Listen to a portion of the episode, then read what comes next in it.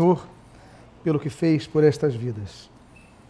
Eu gostaria de projetar, pedir que projetassem a mensagem desta noite, cujo tema é Enterrado dentro de casa. Eu queria convidar a que você abra a sua Bíblia no primeiro livro do profeta Samuel, capítulo de número 25. Lembro aos irmãos que esta mensagem está sendo gravada no YouTube e você então poderá ter tê-la à sua disposição para compartilhar com quem você assim desejar. 1 Samuel, capítulo de número 25. E se você quiser manter o costume que Jesus manteve na primeira menção litúrgica do Novo Testamento, a qual nós lemos no livro, no Evangelho, segundo Lucas, capítulo 4, que Jesus, ao ler as Escrituras, colocou-se de pé. Então, que você possa proceder desta mesma forma, para que possamos ler este texto. Será o único texto o qual nós, sobre o qual nós trabalharemos nesta noite. E diz o versículo de número 1: Faleceu Samuel, todos os filhos de Israel se ajuntaram e o prantearam e o sepultaram na sua casa em Ramá. Davi se levantou e desceu ao deserto de Parã. Oremos. Pai amado Deus bendito, lemos a tua santa e preciosa palavra. Pedimos, Deus, fala conosco nesta noite. Abençoa a nossa vida. Fortalece a nossa fé. E o que nós pedimos, o fazemos sob o sacrossanto nome de Jesus, a quem servimos a quem seguimos, a quem anunciamos e a quem aguardamos em seu bendito retorno. Em nome de Jesus. Amém. E amém. Podem tomar os seus assentos. O texto ele começa dizendo: faleceu Samuel. A morte é uma realidade. É a realidade mais intensa que a experiência humana nesta peregrinação na terra ela pode ter. A morte ela aparece no seu contexto e a Bíblia fala um pouco sobre a morte quando ela aparece no capítulo número 3 de Gênesis como a penalidade do pecado. A Bíblia diz em Romanos, capítulo número 5, no versículo 12, o texto do autor sagrado, o autor paulino, diz que assim como por um só homem entrou o pecado no mundo, e pelo pecado a morte, a morte passou a toda a humanidade. Todos estão debaixo desse poder tão forte que é o poder da morte.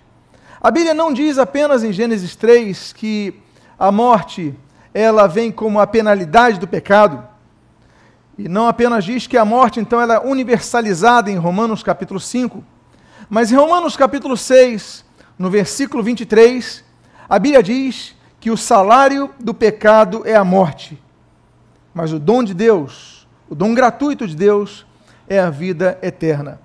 Portanto, a morte ela surge como o salário do pecado, como a consequência do pecado. Mas a Bíblia diz também que um dia nós vamos ressuscitar. E a Bíblia fala em 1 Coríntios, no capítulo número 15, que quando nós ressuscitarmos, o nosso corpo se revestirá de imortalidade. Mas a Bíblia fala sobre isso, o que vai acontecer no futuro. Mas o nosso caminho para chegarmos lá é apenas um. Como foi mencionado aqui, Jesus sendo o único mediador entre Deus e os homens, nós queremos também mencionar que o caminho é através do Evangelho de Cristo. A Bíblia diz, em 2 Timóteo, capítulo número 1, no versículo número 10, a Bíblia diz que nós seremos imortalizados através do Evangelho. Então, a morte, que será o único o último inimigo a ser vencido, ela um dia cessará. Mas até lá, todos, a não ser que Jesus volte antes a arrebatar a igreja, todos estão diante desse grande desafio que é a morte. O texto faleceu mas ele diz apenas, não apenas diz que faleceu. Diz a Bíblia, faleceu Samuel. Samuel, o termo hebraico Samuel significa seu nome é El. Ou seja, El é uma das terminologias usadas para Deus. Seu nome é El. A Bíblia fala, por exemplo, em Levítico, no capítulo número 20, que o nome de Deus é o nome santo, é o nome impronunciável. O nome de Deus não é Jeová, o nome de Deus não é Javé, o nome de Deus não é Elohim. Isso daí são terminologias dadas diante daquele tetragrama que os judeus até hoje se recusam a pronunciar, motivo pelo qual não sabemos pronunciar o nome de Deus. É o nome inominável, é o nome não citável, é o nome desconhecido, é o nome que não pode ser usado em vão. Tanto é que ele entra num dos 613 mandamentos, daquele grupo dos 613, os 10 mandamentos que são entregues em tábua a Moisés no cume do Monte Sinai. Não tomarás o nome do teu Deus em vão. Não podemos, nós usamos muitas vezes o nome de Deus para tantas coisas, de maneira tão eh, vã, mas nós temos que cuidar deste nome mas por falarmos em nome. Existe um nome aqui na terra que é um nome muito poderoso. Existe um nome na terra que a Bíblia diz que José, quando soube da gravidez de Maria, apareceu-lhe um anjo do Senhor, e o anjo diz, isso está em Mateus capítulo número 1, versículo número 21, e o anjo disse, e o seu nome se chamará Jesus, porque ele salvará o mundo dos seus pecados. O nome de Jesus, Jesus e Oshua, significa Salvador, aquele que salva, aquele que promove salvação. O nome de Jesus é o nome sobre todo nome, como diz Filipenses capítulo 2, versículo de número 9. Não há nome igual, é o nome que está sobre todo nome, é o nome de Jesus. E a Bíblia diz no livro de Atos dos Apóstolos, capítulo número 3, a Bíblia menciona de maneira muito interessante no discurso de Jesus, falando da fé no nome de Jesus. Pedro, no seu discurso, não fala da fé em Jesus, nós temos que ter fé em Jesus, mas nesse capítulo 3 ele fala da fé do nome de Jesus. Nós sabemos então que Pedro é preso com os apóstolos e Pedro então é levado ao sinédrio. Ali enfrenta Gamaliel e no capítulo número 5 deste mesmo livro de Atos dos Apóstolos, nós lemos que Pedro foi açoitado por causa do nome de Jesus. Por causa do nome de Jesus, nós vamos ser perseguidos. Por causa do nome de Jesus, vão falar mal de nós, vão nos recriminar, vão, vão fazer chacota de nós, vamos nos, vão nos perseguir, muitas vezes não por, com armas, mas com preconceitos, mas nós devemos nos manter fiéis ao nome de Jesus, porque não existe nome mais excelente do que isso. E por falar em nome, porque nós falamos, faleceu Samuel, seu nome é El, seu nome é Deus, mas nós também temos dois nomes. Todos nós temos dois nomes. Nós temos um nome que recebemos aqui de nossos pais aqui em terra. Quando nós nascemos, nossos, nossos pais nos dão um nome. Mas a Bíblia diz, no livro de Apocalipse, no capítulo número 2, quando das sete igrejas da Turquia, Jesus ele manda escrever a igreja de Pérgamo, ele diz que no porvir no futuro, nós receberemos em uma pedra o nosso novo nome. Então nós teremos um novo nome que receberemos no céu. Eu não sei o meu futuro nome, você não sabe o seu futuro nome, mas o fato é que a Bíblia diz que não apenas receberemos novos corpos, como diz 1 Coríntios capítulo 15, mas também recebemos um novo nome. Nossos corpos serão diferentes, não seremos como nós somos hoje. Nós temos, por exemplo, não apenas a menção do no corpo incorruptível, um corpo sem a corruptibilidade que nós vamos herdando pela genética, pelo DNA corrompido, por falhas em nossa estrutura ao longo dos nossos ascendentes, mas nós receberemos um novo corpo. A Bíblia diz, por exemplo, sobre esse assunto, que a nossa nova fisionomia que nós teremos com o corpo glorificado, nós temos, por exemplo, o caso de Jesus. Jesus andou com os discípulos por cerca de três anos no seu ministério. Jesus morre, e ali quando Jesus aparece no caminho de Emaús, Emaús para aqueles dois discípulos, os dois discípulos de Jesus não reconhecem Jesus. Eles só vão reconhecer Jesus e os discípulos só reconhecem Jesus quando Jesus parte o pão, a forma como Jesus age. Ou seja, fisionomicamente, Jesus já estava num corpo incorruptível, num corpo glorificado. Um dia vamos ter esse corpo, um dia vamos ter um novo nome. Pois bem, então o texto diz até então, faleceu Samuel. Eu quero falar sobre quatro marcas nós hoje falamos, nós hoje vislumbramos, nós hoje testificamos, nós hoje testemunhamos o batismo nas águas dos nossos amados irmãos. E o batismo nas águas, como diz, por exemplo, e aponta é, Romanos capítulo número 6, ele é um símbolo de nossa morte e ressurreição para Cristo.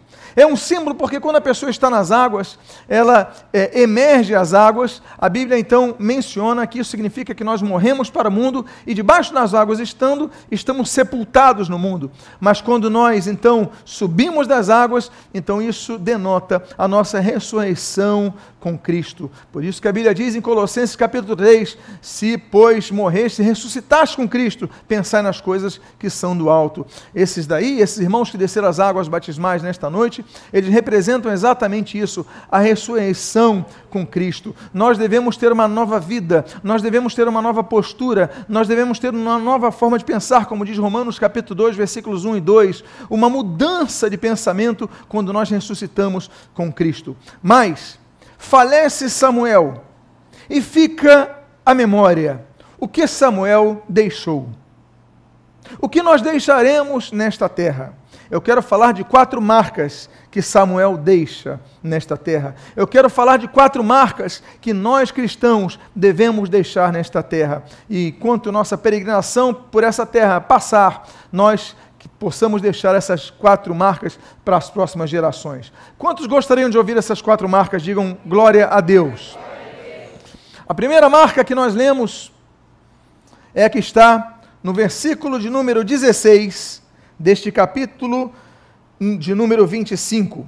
A Bíblia diz: Todos os filhos de Israel se ajuntaram. A primeira marca que nós vemos no ministério de Samuel é a marca da unidade. Quando Samuel assume como profeta em Israel, Israel era um grupamento de várias tribos que não se comunicavam mais. Várias tribos que eram desunidas. Então Moisés, Samuel exerce o seu ministério e ele começa então a levantar o reinado, a implantar a monarquia em Israel. Nós temos então Samuel ungindo a Saul e nós temos Samuel ungindo a Davi. Quando Samuel morre, quando Samuel falece, nós temos um povo unido, numa direção, num governo, um exército, uma economia, uma saúde estatal. Nós temos um homem então que em vida graças ao surgimento de um homem, há uma unidade. Um povo que era desunido se torna unido. Eu quero dizer para vocês que a marca da unidade tem que ser uma marca nossa. A Bíblia diz, no Salmo de número 183, ó oh, quão bom e quão agradável é que os irmãos vivam em união.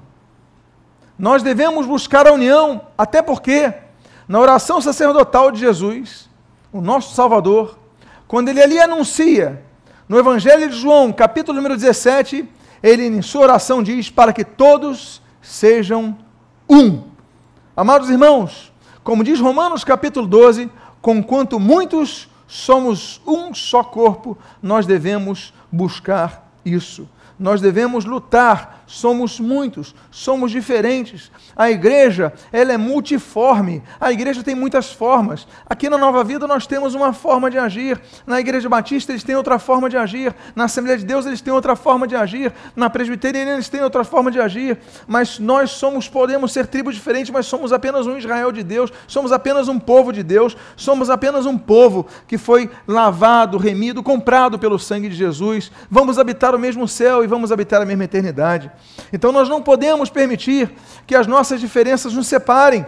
Cada um tem uma característica diferente, mas nós somos apenas um, temos o mesmo motivo: anunciar a Jesus Cristo, proclamar a Jesus Cristo, pregar a Jesus Cristo, oferecer a Jesus Cristo esse mundo que precisa de Jesus. Por isso, que a Bíblia vai dizer que, conquanto muitos nós somos um só corpo, mas a Bíblia também vai dizer, através do apóstolo Paulo, em 1 Coríntios, capítulo de número 1, que nós devemos estar unidos no mesmo pensamento e no mesmo parecer. É por isso, amados irmãos, que nós devemos lutar, muitas vezes, para ceder um lado, ceder outro, para que nós andemos em unidade. É como o casamento. tem que haver sessão. É como os filhos com os pais, os pais com os filhos. Tem que haver certa sessão para que nós possamos caminhar juntos. Não podemos ser radicais, não podemos ser inflexíveis. Há momentos que nós temos as nossas posturas, há momentos que a liderança precisa exigir uma, uma direção, senão cada um vai para um lado. Agora, nós devemos andar unidos. Amados irmãos, por isso que a Bíblia diz, em 2 Coríntios, capítulo número 13, que nós não somos mais peregrinos ou forasteiros, mas nós devemos nos perceber como que família de Deus. É por isso que em Efésios, capítulo número 4, a Bíblia diz que nós somos um só corpo, nós temos um só Senhor, uma só fé, um só batismo. Então nós devemos nos olhar, olharmos uns aos outros, olharmos mutuamente como família de Deus. Por isso que você olha para a pessoa que está do seu lado e você diz assim: meu irmão, minha irmã, diga para a pessoa, é um prazer tê-lo como meu irmão ou minha irmã, diga isso para essa pessoa que está do seu lado. A primeira marca é a marca da unidade. Há pessoas que, quando morrem, deixam sua família desestruturada. Mas não que você possa lutar por sua vida para unificar. A segunda marca que nós lemos é a marca que está no versículo de número 1. Não sairemos desse versículo naturalmente. E a Bíblia diz: E o prantearam e o prantearam. Qual é a primeira marca? É a marca da? A segunda marca é a marca da saudade. Tem gente que o sujeito está lá no leito de hospital e está todo mundo contando as horas, quando é que ele vai morrer. Tem gente que torce pela morte dos outros. É ou não é verdade? Porque tem gente que passa por essa terra e não deixa saudades. Há pessoas que no sepultamento eles vão apenas no corpo, porque na alma querem estar distantes, não tem saudade. Mas há pessoas que deixam saudade. Se eu fosse perguntar a, a alguns aqui, você conheceu pessoas que passaram por sua vida e já se foram, que deixaram a marca da saudade? Samuel deixou a marca da saudade. A Bíblia diz nesse texto que todo o povo de Israel pranteou. Todo o povo de Israel chorou. Por quê? Porque Samuel fazia a diferença. Samuel era duro, Samuel era rigoroso, mas Samuel era um referencial. E o povo de Israel sentiu falta de Samuel. A minha pergunta a você é: o dia que você partir nesta terra, as pessoas vão chorar de saudade? Chorar. Chorar é o primeiro verbo que nós conjugamos, não é verdade? Quando nós nascemos, não sabemos falar, mas sabemos chorar. É a primeira coisa que nós fazemos ao conhecer este mundo. A Bíblia fala de alguns tipos de choro. A Bíblia fala, por exemplo, em Gênesis capítulo número 21, do choro de Agar. Agar, ela tinha o seu filho Ismael já praticamente moribundo, fragilizado, e ela chora amargamente quando Deus traz livramentos. Nós temos um segundo choro, que é o choro de Esaú. Esaú ele vende a sua primogenitura, e no capítulo número 27 de Gênesis, nós lemos que quando ele percebe que Jacó não lhe dá a bênção do primogênito, ele chora. Nós temos o choro de arrependimento. Nós temos José. José chora duas vezes. Em Gênesis capítulo 43, em Gênesis capítulo 46. Quando ele vê, por exemplo, o seu irmão Benjamim, ele chora. Ele não, ele não viveu aquele momento da vida de Benjamim, ele não viveu o crescimento de Benjamim, ele não viveu, e ele de repente conhece o irmão que ele não conhecia, ainda que escondido dos seus irmãos.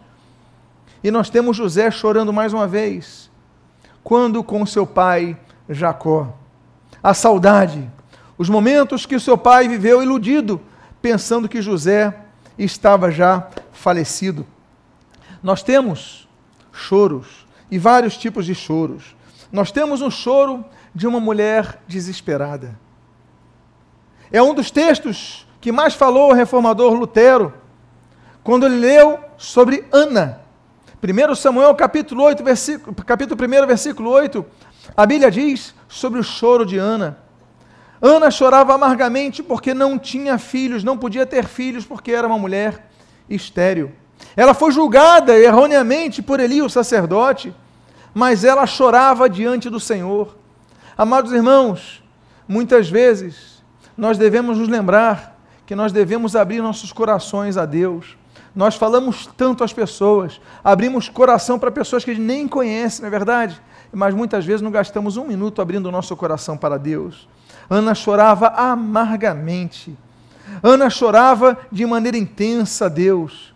Mas Deus um dia ouviu a oração de Ana. E a Bíblia diz, através do salmista, que Deus coleciona as nossas lágrimas. Deus é um colecionador de lágrimas. E Deus então enxugou suas lágrimas e não deu apenas um filho a Ana, mas deu outros filhos a Ana. E nós temos então o choro desta mulher. Nós temos mais um choro, por exemplo, que é o choro de Jeremias. Em Jeremias, em Lamentações, no capítulo número 2, nós vemos Jeremias chorando pelo povo, chorando pelo juízo que havia de se impor sobre Sião. E ele chora porque ele vê que o povo não quer nada com Deus, o povo quer religião, o povo quer, quer atitudes externas, mas o povo não tem seu coração voltado para Deus. E esse homem, que preconiza durante tantos anos o arrependimento, ele começa a chorar pelo sofrimento alheio. Amados irmãos, nos falta muitas vezes a sensibilidade de Jeremias para chorar pelos outros, a sensibilidade de Jeremias para chorar pela realidade espiritual que os outros estão vivendo. Os outros estão caminhando para o inferno, os outros estão caminhando para uma vida errada e muitas vezes nós somos simplesmente apáticos a isso, mas Jeremias nos mostra sobre esse choro. Nós temos, por exemplo, o choro de Jesus. Jesus chora, e duas ocasiões nós vemos o choro de Jesus. Em João capítulo número 11, nós vemos Jesus chorando quando sabe da morte de Lázaro, seu amigo Lázaro de Betânia. E Jesus, a Bíblia diz, no versículo, menor versículo do Novo Testamento, Jesus chorou.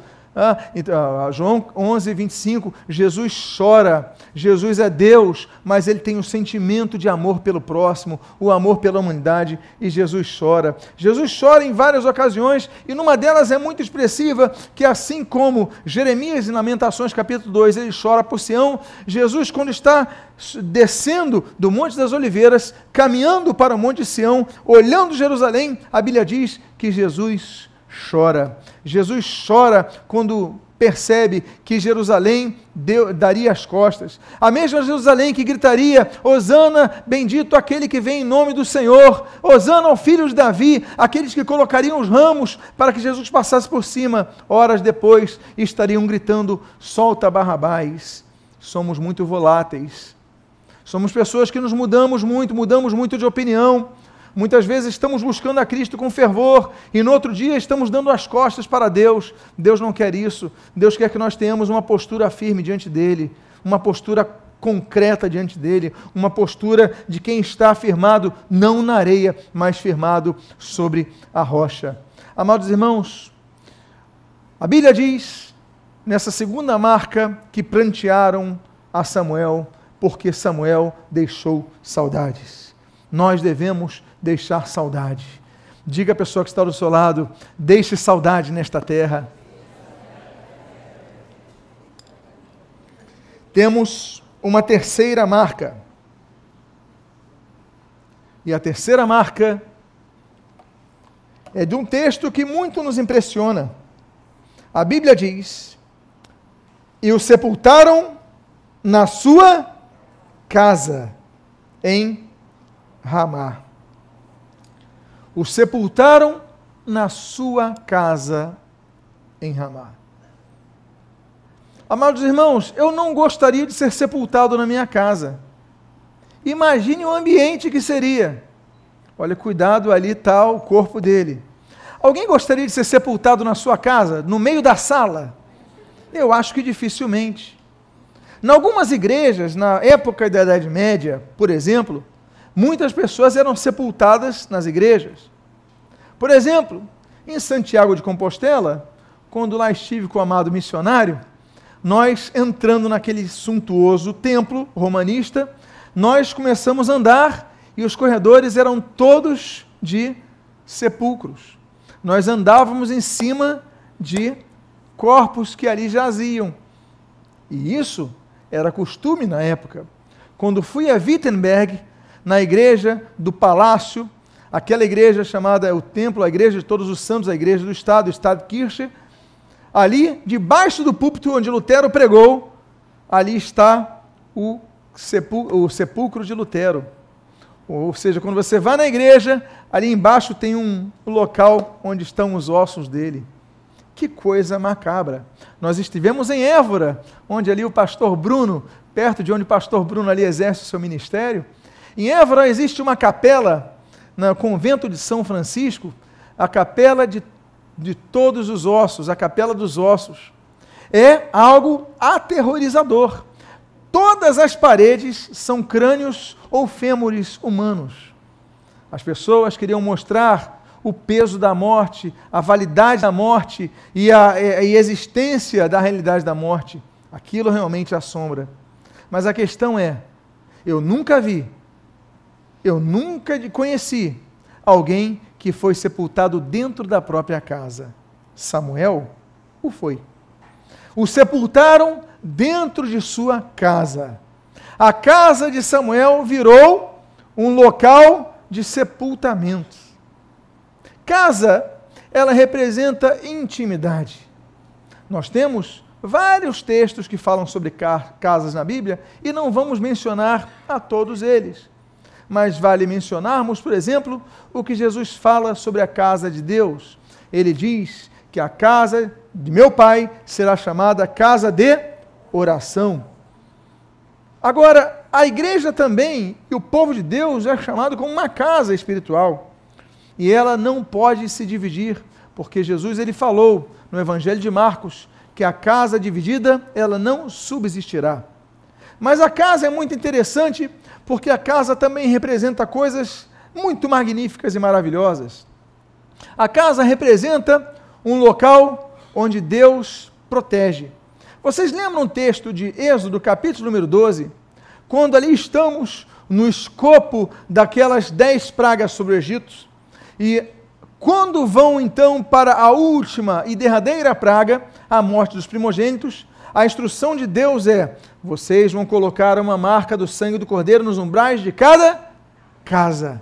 E ali eles colocaram. E quando Deus envia o anjo para executar a justiça e o juízo de Deus, o anjo passava por sobre a casa. É por isso que o nome daquela festividade que ali nasce é Páscoa, que vem do hebraico pesa, Pesa significa passar por cima, ou seja, o juízo de Deus passava por cima daquela casa. Por isso que nós temos que orar por nossa casa, por isso que nós temos que orar por nossa família, para que aquilo que aconteceu, por exemplo, em Filipos, em Atos capítulo número 16, quando aquele carcereiro se converte, então nós devemos crer no Senhor Jesus Cristo e serás salvo tu e a tua casa. Nós não podemos desistir de orar pela nossa casa. E nós temos a casa futura. Jesus em João, no Evangelho de João, capítulo número 14, ele diz eu vou junto ao Pai preparar-vos lugar, porque na casa de meu Pai há muitas moradas, há muitas casas. Um dia nós teremos a nossa habitação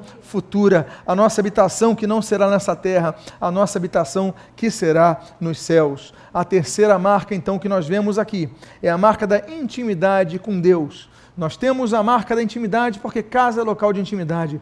Como diz Maurício Paz em sua composição, é, A Minha Família Debaixo da Graça, ele sempre declara o seguinte: ele diz que na minha casa eu posso ser quem eu realmente sou. Porque na igreja você pode me enganar, eu posso enganar, todos podem se enganar. No seu trabalho você pode enganar os outros, no seu colégio você pode enganar os outros, na sua academia você pode enganar os outros, onde você estiver você pode enganar os outros, mas na sua casa, no, na vivência diária, você vai ser quem realmente você é. E é isso que Deus quer que nós sejamos pessoas que sejam integralmente transparentes diante de Deus. Eu não entendia por que, Davi era o homem segundo o coração de Deus. Davi que andou, andou e trabalhou com uma baixeza impressionante. Ele desejando uma mulher que era casada, ele se deita com essa mulher, ele engravida essa mulher, mas tem um problema, o marido é do exército de Davi. Davi ele fala, então, vou ter uma, só tem uma forma de eu assumir essa mulher, matando o marido. Ele pega o marido, ele é rei, ele abusa de autoridade, ele coloca o marido Urias na frente do campo de batalha e ali ele morre. Ele fala: Ah, que pena, deve ter chorado até no sepultamento. Mas tudo engendrado maliciosamente, malignamente, para ficar com aquela mulher. Eu não entendia como um homem desse podia ser o homem segundo o coração de Deus. Aí depois eu ia lendo os salmos, como aqueles salmos precatórios, que diziam que os meus inimigos, inimigos sofram, que os filhos deles mendiguem. Eu falei, que coração é esse? Como é que pode um homem falar sobre isso? Tanta injustiça. Mas ali eu comecei a entender porque ele é homem segundo o coração de Deus. Porque depois ele escrevia: Senhor, sonda o meu coração, vê se há em mim algum caminho mau, livra-me desse caminho. Ele falava as coisas como elas eram, ele era sincero diante de Deus.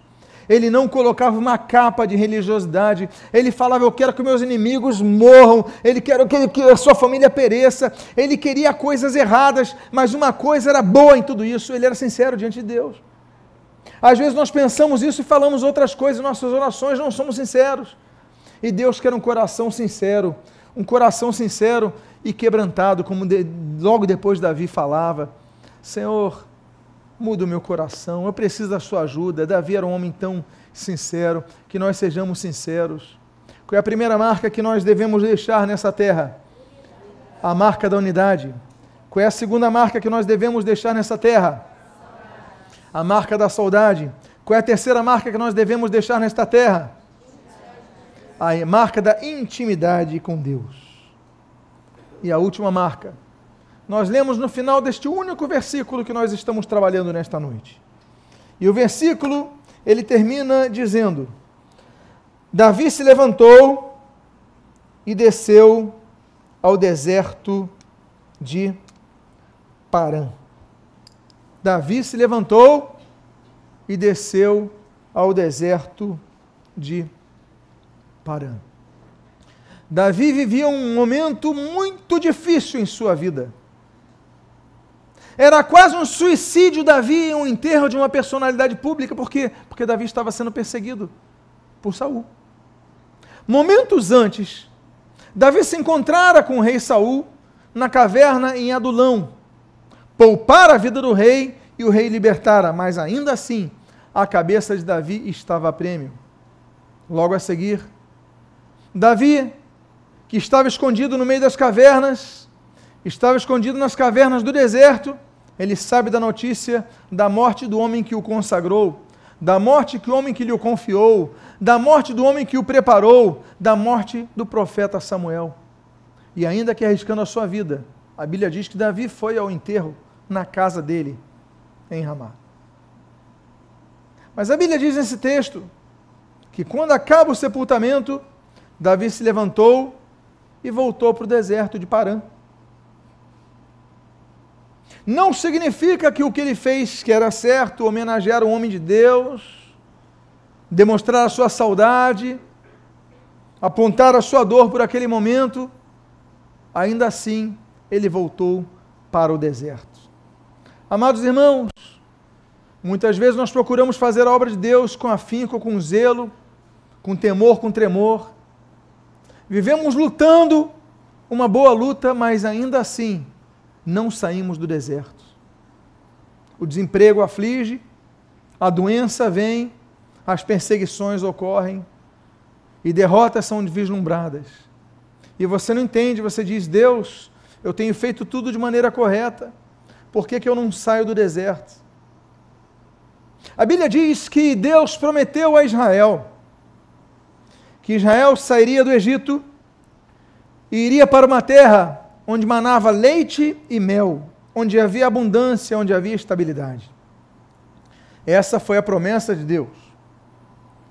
Deus só não falou nesse texto dois problemas. O primeiro, que havia inimigos no caminho. E o segundo, que no caminho haviam desertos. Israel, para possuir a terra prometida, passou por sete desertos o deserto de Arnon, o deserto de Abarim, o deserto de Sim, o deserto de Sim, o deserto de Parã, o deserto de, de, de, eh, de Abarim e o deserto de Sur e o deserto do Sinai. Israel, para conseguir a sua terra prometida, ele tem que passar por sete desertos. Muitos de nós, para alcançarmos as promessas de Deus, temos que nos lembrar que temos que passar por desertos, enfrentar a adversidade, manter firme a nossa fé, para que nós possamos possuir a terra prometida.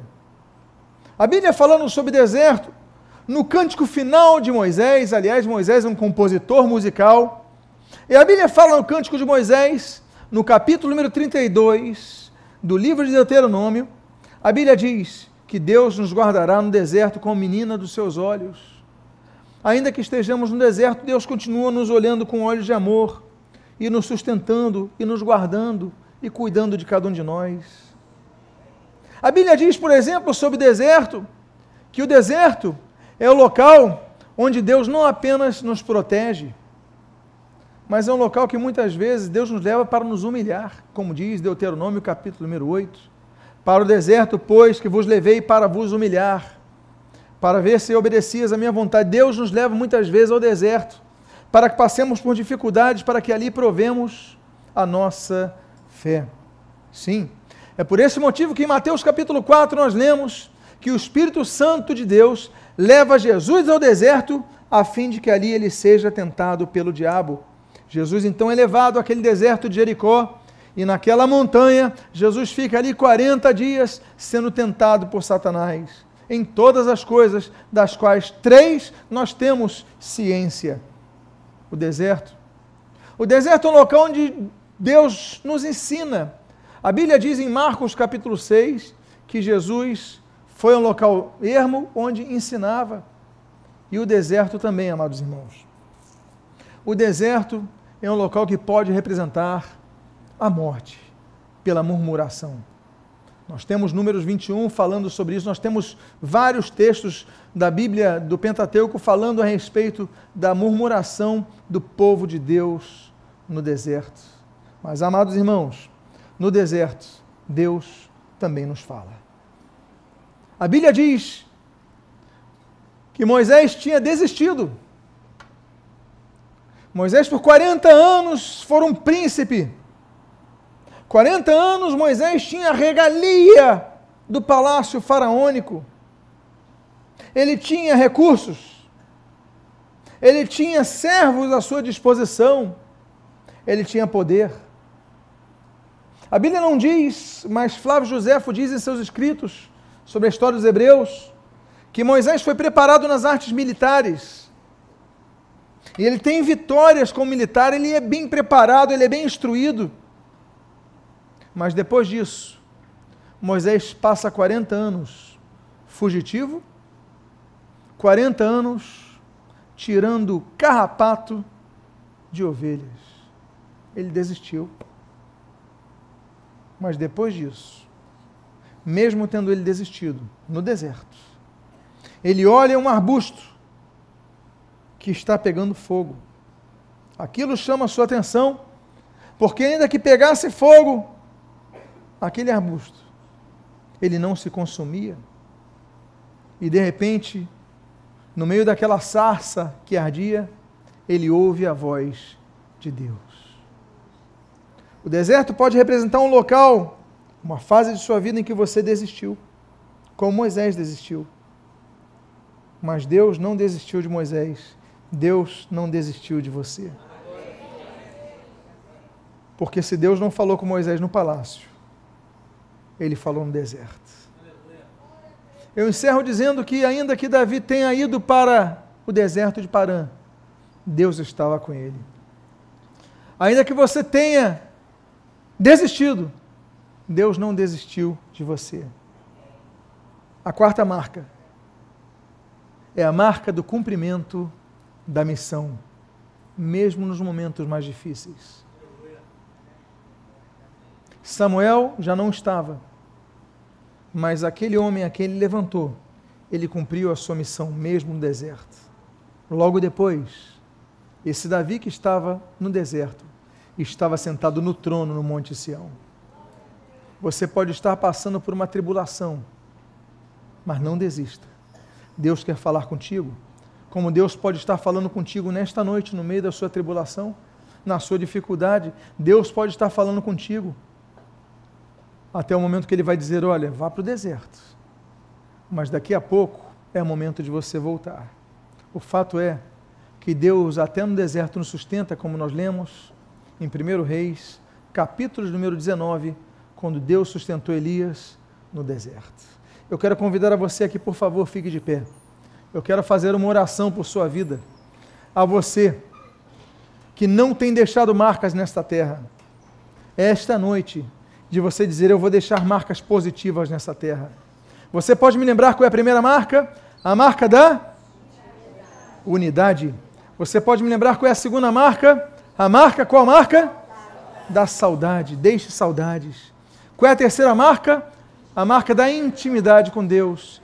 E a quarta marca é a marca do cumprimento da missão. Que você possa falar como o apóstolo Paulo e dizer: Olha, eu cheguei até aqui, mas eu combati o bom combate. Eu completei a carreira, mas eu guardei a fé.